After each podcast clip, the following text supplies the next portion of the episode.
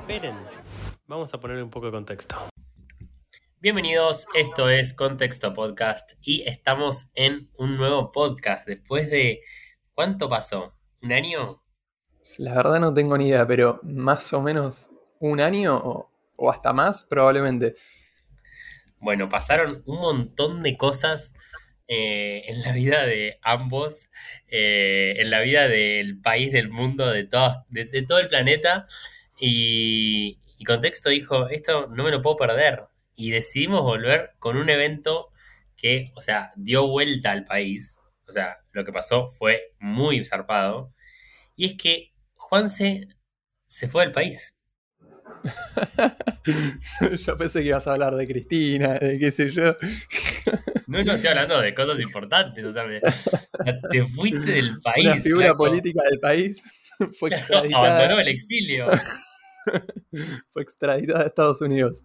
Sí, me fui del país por unos cuatro meses a tener una experiencia laboral eh, en Estados Unidos y lamentablemente por un montón de, de condiciones o de cosas que fueron pasando no, nu- nunca me encontré con, con el país ni con la situación en general. Así que bueno, volví acá a Argentina y lo hermoso es que cuando volví a Argentina lo primero que me pasó es que me robaron la bici y a las dos semanas de que me robaron la bici me fracturé el tobillo, tuve que ir a cirugía, ahora estoy con, con un yeso, así que Espérame, un poco... espérame. No, vamos por partes. ¿Te fuiste eh, a, Lo- a Los Ángeles o no? No, me fui a Miami. A Miami. Ok, a Miami. Pará, ¿Miami dónde está? Porque yo no, yo conozco hasta acá la vuelta. Eh, Miami es eh, lo más cercano al Caribe que tiene mm. Estados Unidos, así que es muy al sur. Este, y bueno, lo más cercano, no, no quiero ser un burro, pero creo que también, no, iba a decir a Europa, pero miento, porque técnicamente como una parte de Rusia está en Europa y Alaska está muy cerquita de Rusia, que eso lo aprendí hace no tanto, están muy cerquita, en un vuelo de avión de 40 minutos te mueves de Alaska a Rusia, Ah, así que muy, muy tranqui. igual esa parte de Rusia está en Asia, ¿no? Pero bueno, no importa, se entiende el, el punto. Así que... Y nada, es fuiste ahí y había mucho latino, supongo. mucho latino. Te diría que un 80% o 75% de la población de Miami eh, es de origen latino, tal vez no nacidos en, en Centroamérica o en, o en Sudamérica, bueno, más fácil para decirlo en Latinoamérica, tal vez no nacidos ahí, no oriundos, pero sí de familias, o sea, sí de orígenes latinos. Este, también por una O cuestión pará, obviamente, el de las inglés, colonias. digo, ¿se habla el inglés o es más que nada español? No, se habla inglés, pero podés sobrevivir hablando únicamente español. No es un, no es un condicionante el no saber inglés, sí es un beneficio enorme si tenés conocimiento. Si, hablas nativo inglés, es un, bueno, nativo obviamente no, pero si tenés un nivel de nativo de inglés, eh, es un beneficio enorme para el tema laboral. Pero para moverte en lo que es la vida social, etcétera, vos con el español ya estás súper bien. Eh, pará, entonces te encontraste, supongo, con personas del primer mundo, es decir, Argentina, porque me estás diciendo que se habla español en Estados Unidos, estamos colonizando, básicamente. Claro, no, sí, sí. De hecho, eh, es impresionante la cantidad de argentinos que hay. Ya de por sí, bueno, ya sabemos que Miami claramente es una ciudad muy turística para, para lo que es el segmento argentino clase media alta y clase alta también. Eh, y te diría que hasta a veces clase media media, o sea, Miami es como un lugar que los turistas argentinos eligen mucho, ya Sí. cuando, por ejemplo, pueden salir un poco de la costa argentina por cuestiones económicas, muchas veces su primera preferencia es Miami por alguna razón que yo no termino de entender, pero al mismo tiempo, eh, nada, de, de lo que es recurso humano allá, recurso humano bajo, digamos, está llenísimo de, de argentinos y sorprendentemente de cordobeses, mendocinos, tucumanos, pero impresionante la cantidad de cordobeses y tucumanos que hay, mucho, diría que más, hasta más que porteños, es impresionante. Eh, así que sí, entonces llegaste ahí, laburaste en la empresa que te llevó de acá para allá y medio que te embolaste. Y, o sea, no, no- me empezaron a no cumplir con un par de cuestiones contractuales eh, y, y bueno, no, no me cerró. Así que cuando No tomé la decisión de que iba a volver, cambié de trabajo para tener un trabajo más cercano, porque yo cuando llegué me compré un Corolla para poder ir al trabajo. Eh, el trabajo queda a más o menos 40 minutos por ahí. Y en transporte público, como otra de las cosas muy americanas, el transporte público en... Es malísimo. que son ciudades así amplias o ciudades turísticas, como es el caso de Miami, no es bueno. Entonces, si ibas en transporte público tenías más o menos una hora y 40 minutos y en auto tenías 35 o 40 minutos, cosa insólita. Eh, o sea, en transporte público un viernes te podías comer dos horas de viaje, cosa que en auto iban a ser 40 minutos, nunca iba a ser más que eso. Eh, claro, nosotros no estamos acostumbrados a eso porque acá en Capital, o sea, un subte para ir al centro, yo llevo en 25 minutos. Si querés ir al centro en auto es durísimo. Que obviamente, nada, son las comparativas de siempre, ¿no? O sea, yo pude tener acceso a, un auto eh, con lo que sería el sueldo de un mes allá. Claro. Literalmente. Entonces es, ok, no tenés buen transporte público y vos decís, ok, eso claramente afecta, no, no es que no tenés, sino que es complejo el tema, entonces eso claramente afecta a la clase baja, pero al mismo tiempo la clase baja con, eh, con un poquito de ahorro, tal vez en tres meses se puede comprar un auto usado.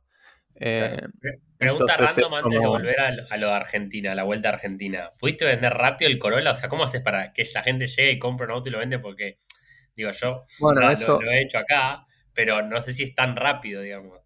Es una buena pregunta, porque ahí perdí más de dos mil dólares con esa movida. Eh, si vos querés vender algo rápido, es como cualquier tipo de mercado. O sea, si querés venderlo rápido, lo tenés que liquidar, te lo tenés que sacar de encima. Eh, si querés venderlo bien, tenés que esperar, pero hay mucho más mercado para cualquier cosa que acá. O sea, si vos querés vender una bici acá, probablemente te tome, no sé, supongamos que es una bici buena, ¿no? Que estamos hablando de una bici de, o sea, ponerle 100 mil pesos, por decirlo así, una usada de 100 mil pesos. Acá probablemente tardás en venderla un mes y medio, dos meses. Allá es posible que esa la vendas en dos semanas. O sea, que se reduzca el tiempo de venta en, no sé, un 300% tal vez. Es que es un montón. Pero si vos estás surgido de venderla y no la necesitas vender entre dos, tres semanas, la tenés que vender en los próximos tres, cuatro, cinco días, la tenés que liquidar, igual que en cualquier país. Así que, pero, sí hay mucho más mercado. tipo en eBay o algo así? No, lo vendí directamente en el dealership. Por eso le saqué tan poco, porque lo liquidé en el ah, dealership. Eh, nada, para ponerlos en contexto a, los oyentes, a diferencia de, Argentina, eh, es mucho más común el tema de los dealerships multimarca. Vieron que acá en Argentina nosotros vamos y si queremos comprar un auto probablemente vamos a una concesionaria de Peugeot. Bueno, allá es mucho más frecuente la competencia entre concesionarios multimarca y por eso también hay tantos multimarca usados como era el caso de esto. Eh, de este lugar y también están mucho menos regulados, o sea, pueden hacer lo que quieran. O sea, sí es cierto que compras un auto y firmas 20 papeles, porque cuando lo compré tuve que firmar literal 20 papeles, todo poner firma, pum, pum, pum, pum. Por suerte eso queda todo en otro país, así que no me interesa. Pero mm, todo eso, viste, son formularios que se descargan en internet, ahí te lo imprimen en un momento y vos llegaste en literalmente 40 minutos, te fuiste con un auto, eh, auto usado o auto nuevo. Eh, eso es bastante sorprendente. También em, creo que esa velocidad es por la accesibilidad que tienen los autos. Pero bueno, llegaste acá y decidimos hacerte una buena recibida. Y porque la gente que, te fue a recibir escuchó el podcast y dijo, ¿cómo que tardas en venderla un mes y medio? Entonces agarraron y te robaron la bici. Igualmente, cabe destacar que allá me robaron una bici también. Ah, bueno. Es un dato interesante. Somos el mejor país del mundo, literalmente. O sea. El, mundo es tanto en Miami como en, en todas las ciudades turísticas, mucho. Eh, obviamente en ciudades como Holanda, que está llena de bicis, mucho más. Pero mm, en, Miami en particular es muy común el robo de bicicletas. Em, eso probablemente porque Miami es Latinoamérica. Entonces, eh, no tienen un gran sistema, ponele, de seguridad con domos y cámaras de control en las calles, a diferencia de, acá con el pelo de la reta y con Mauricio que hicieron todo lo que es el, cordón de, cámaras, que eso la verdad que hay que celebrarlo por muy bueno y se ha también al, conurbano. Eh, no, no, tienen tanto eso, entonces a vos te roban una bici. La bici, tanto como acá, que para mí ese es un error de concepto, porque hoy en día es un objeto valioso la bici, eh, no la tenés registrada con nada. O sea, como mucho tenés un seguro, si es que tenés, pero no la tenés registrada. Entonces, de, o sea, corroborar que es propiedad tuya la bici es mucho más difícil porque vos haces la denuncia policial y, vas a la comisaría y la comisaría, ¿cómo terminan? O sea, sí, obviamente van a asumir que si haces la denuncia, todo, bla, es tu bici. Bueno, sí, pero no es que está registrada tu nombre. Si vos no vas a una factura de compra de hace no sé cuánto, es como no, está registrada. Eh, a diferencia de los vehículos motorizados eh, o mismo eléctricos y qué sé yo. Entonces, nada, como es valioso, no está registrado, la policía ni se va a gastar en traquearlo.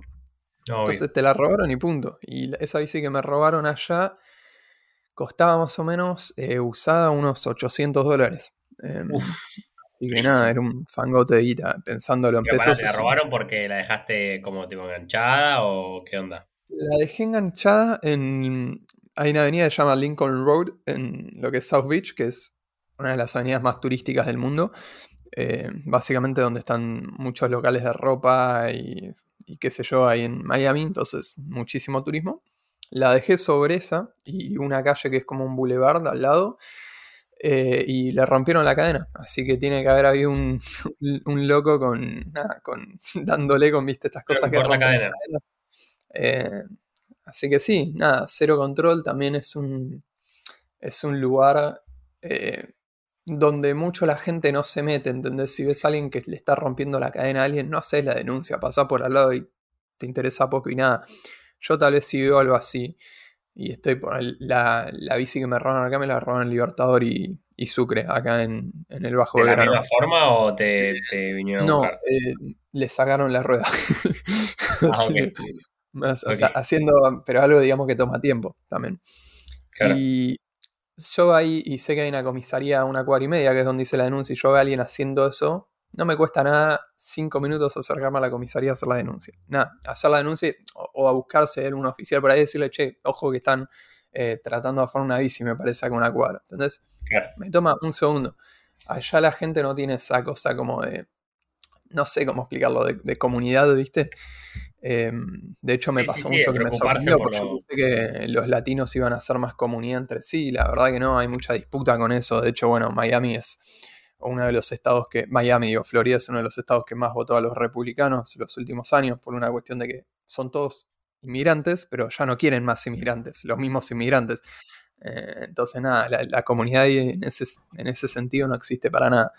Además, tiene, tiene lógica que mm, los lugares que, o específicamente Estados Unidos, los lugares que tengan más eh, inmigrantes de Latinoamérica, son aquellos que se han ido por dos cosas. O porque muy probablemente la izquierda le fue muy mal, o porque no les gusta su país, o etcétera. Hay un montón de razones que lo único que hacen es que mm, van a buscar votar todo lo que, voy a decir acá, represente, porque no quiero decir que el republicanismo es el libre mercado, pero todo lo que represente la libertad económica.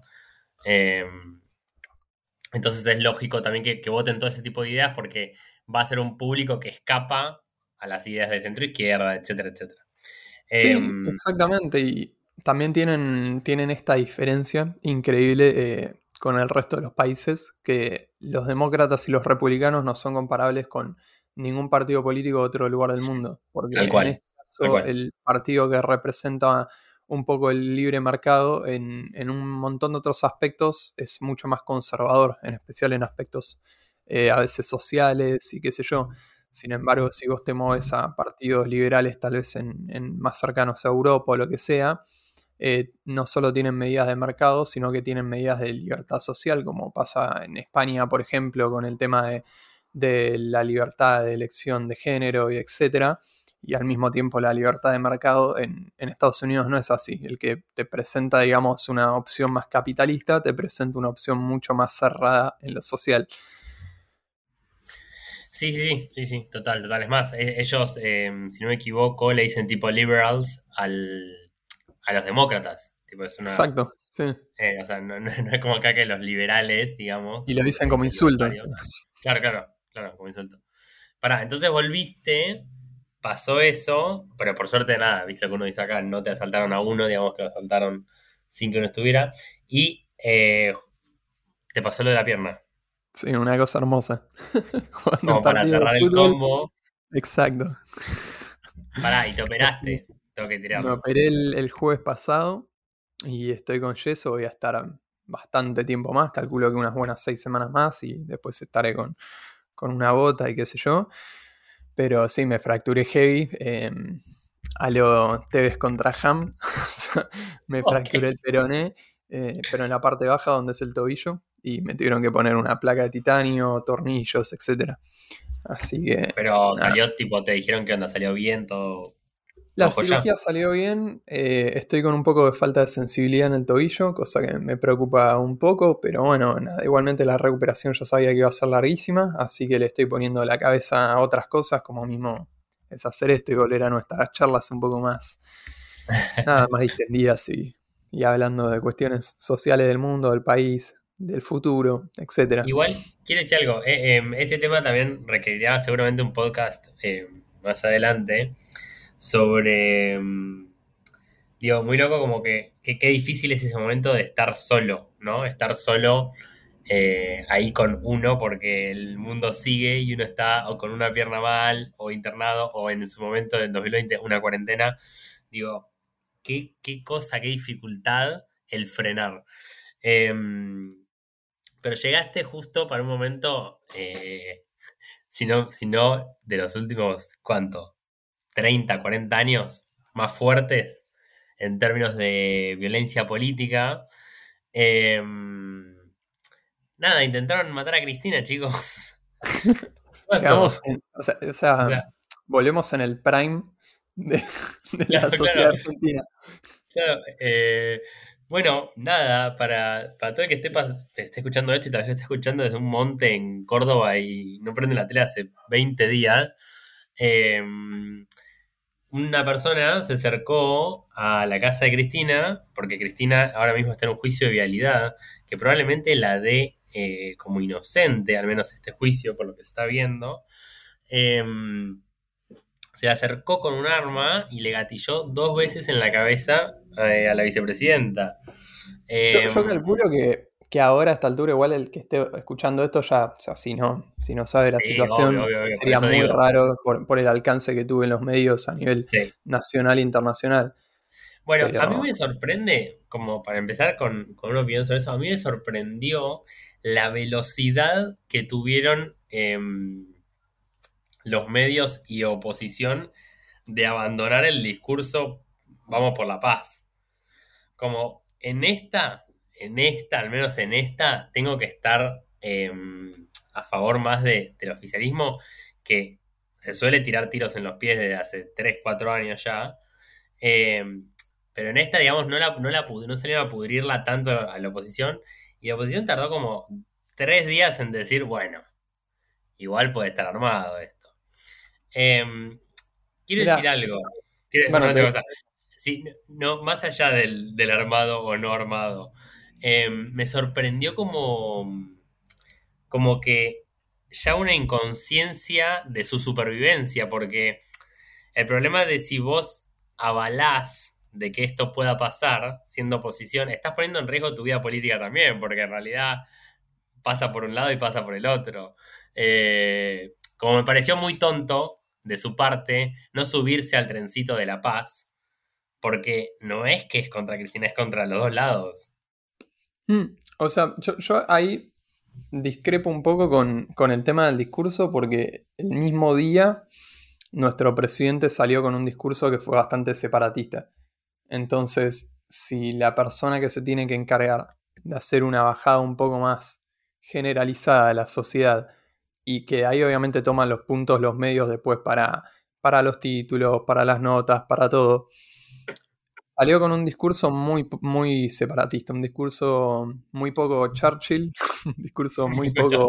Alfonsín, un discurso mucho más, eh, nada, un discurso, un discurso totalmente contrastado y tratando de buscar em, un poco, un poco como esa, que, que, que se abra ese debate, ¿no? En los medios, cosa que era totalmente innecesario en ese momento. Y después, bueno, el problema también que el oficialismo tiene muchos referentes sindicalistas, bueno, los referentes políticos que han estado atados a distintos ministerios por muchos años o con distintos cargos bastante peculiares, que, también tienen estas opiniones un poco extremas, eh, caso Pablo Moyano, eh, y lo hicieron, lo hicieron notar, y eso días después de que había pasado esto. Entonces, claramente, el rol, obviamente, de los medios eh, más masivos eh, es un poco ponerse a la defensiva, porque si vos lo dejás pasar también. Hay, mira, hay una cosa que se llama la espiral del silencio, que es una teoría muy interesante, justamente relacionada con todo lo que tiene que ver prensa, relaciones públicas, etc.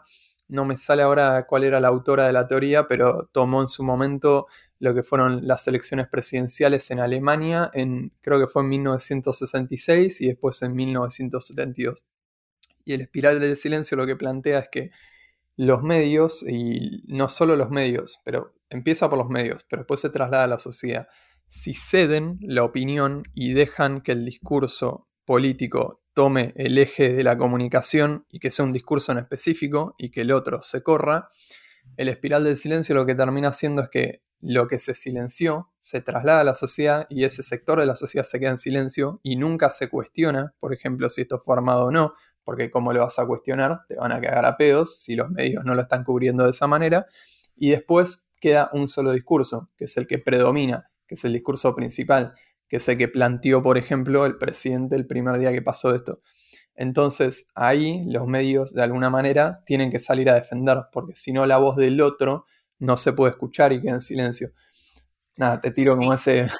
No, no, no, no, quiero decir algo. Me, parece, o sea, estoy totalmente de acuerdo de que hay algo que no cierra en salir a, defender, porque además, nada, al final los medios son los que tienen gran parte de este poder junto a la política y, a los que mueven la economía.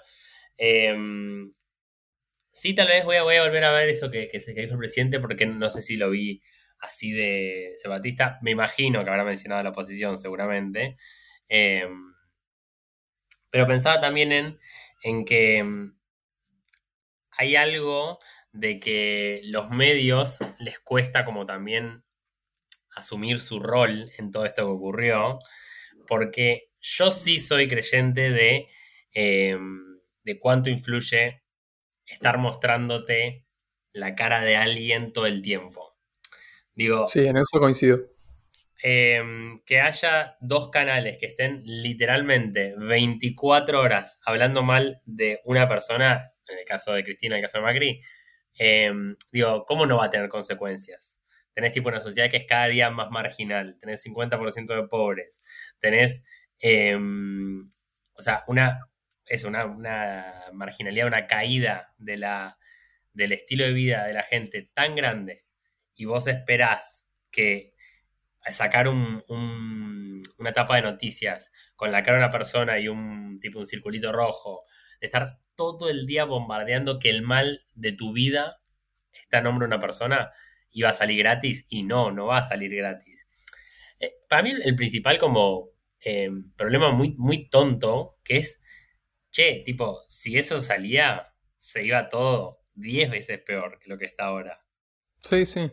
no, y en eso voy a coincidir con vos y ya está comprobado que, en la actualidad, de hecho, bueno, eso cambió a través de los años, porque 150, 200 años atrás, no, un poco menos, 150, 100 años atrás, no se creía que era así, pero hoy sí está recontra comprobado el rol de los medios en la opinión pública. Eh, entonces, coincido al 100% que obviamente...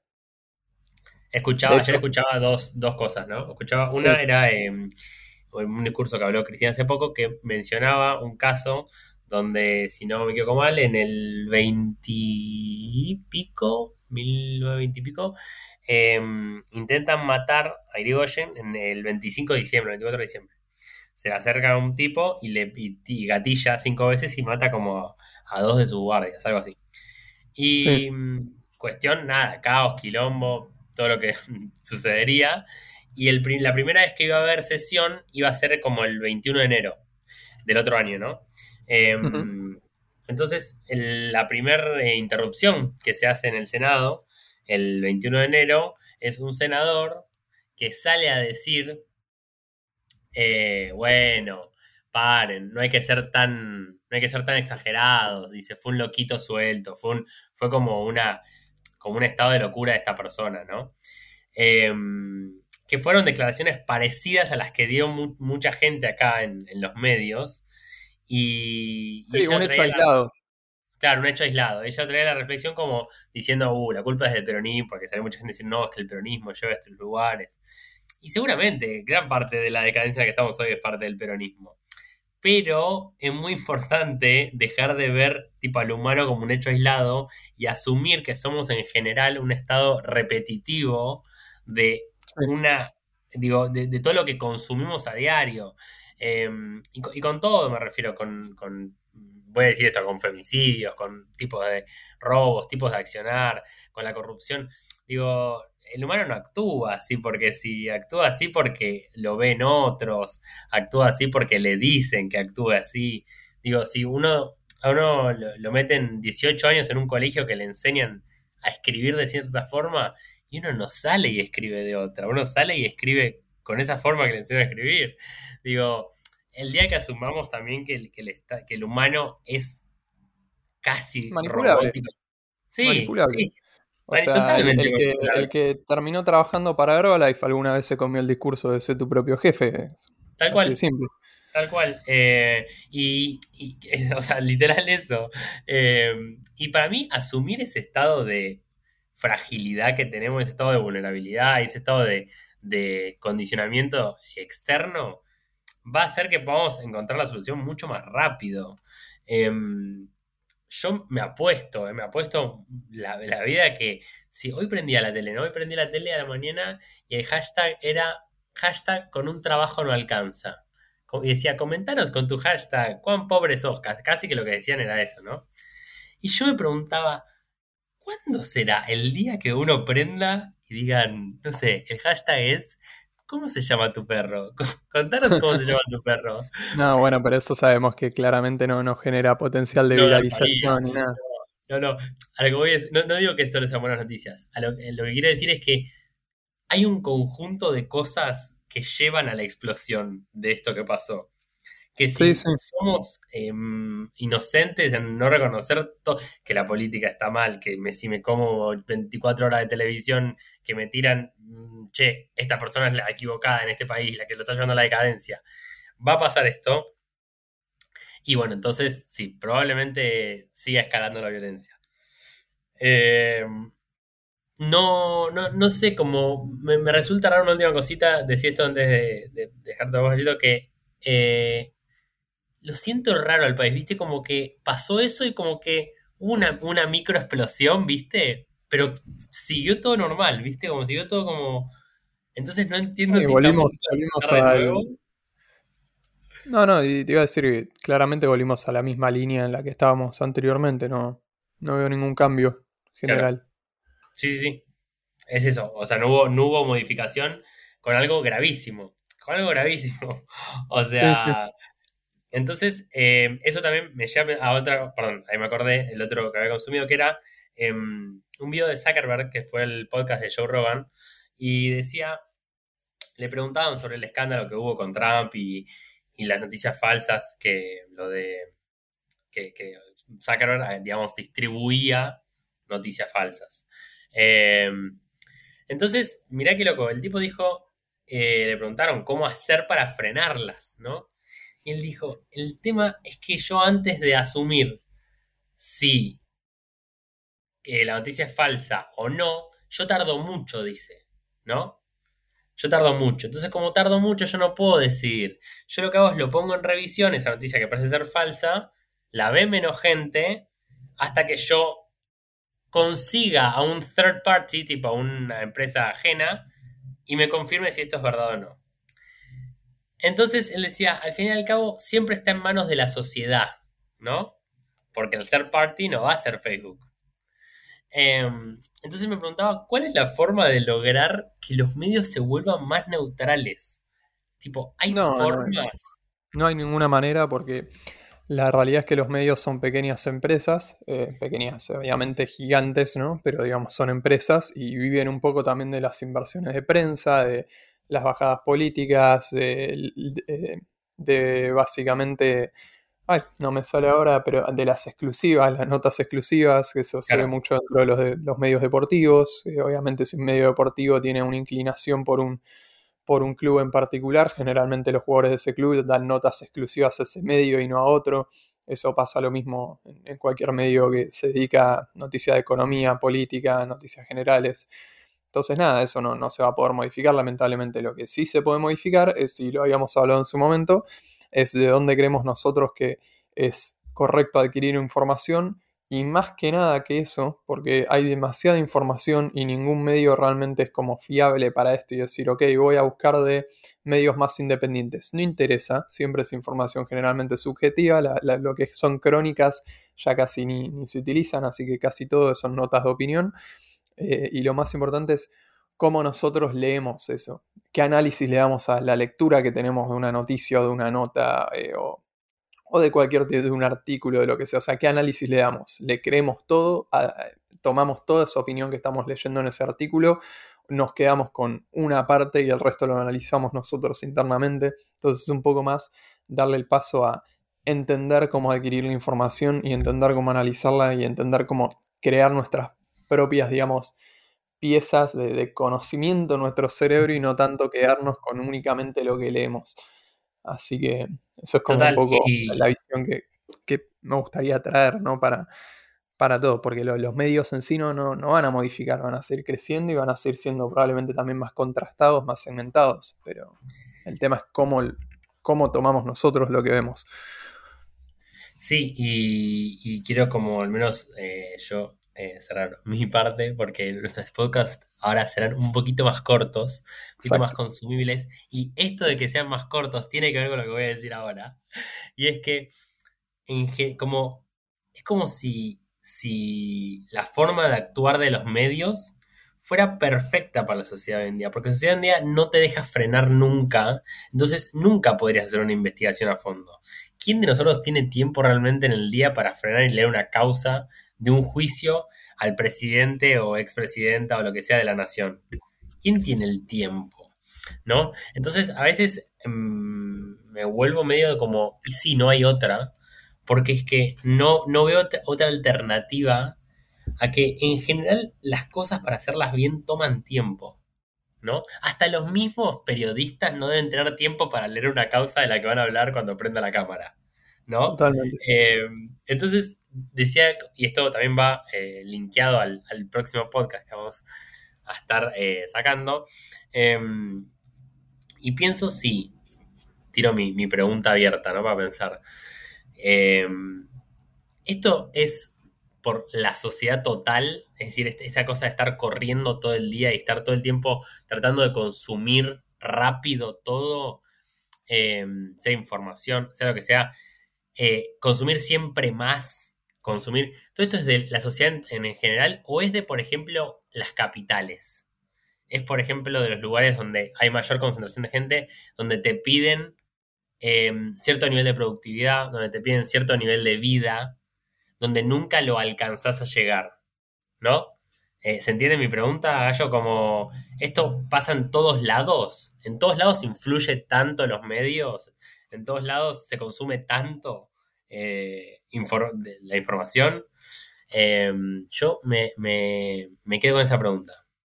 Perfecto, lo, dejamos abierto para, para los próximos podcasts. Así ya este lo vamos cerrando y en, los próximos vamos a estar hablando también de, de, algunas cosas interesantes como inteligencia artificial, que es algo bastante no solo del futuro, sino totalmente del presente, actualmente presente y de manera pública para todos nosotros, que les vamos a explicar de qué este manera pueden acceder a ver un poquito de, esas cosas y cómo funcionan. Y bueno, la verdad que ese sería el cierre para, para nuestro primer podcast después de un buen año, año y medio.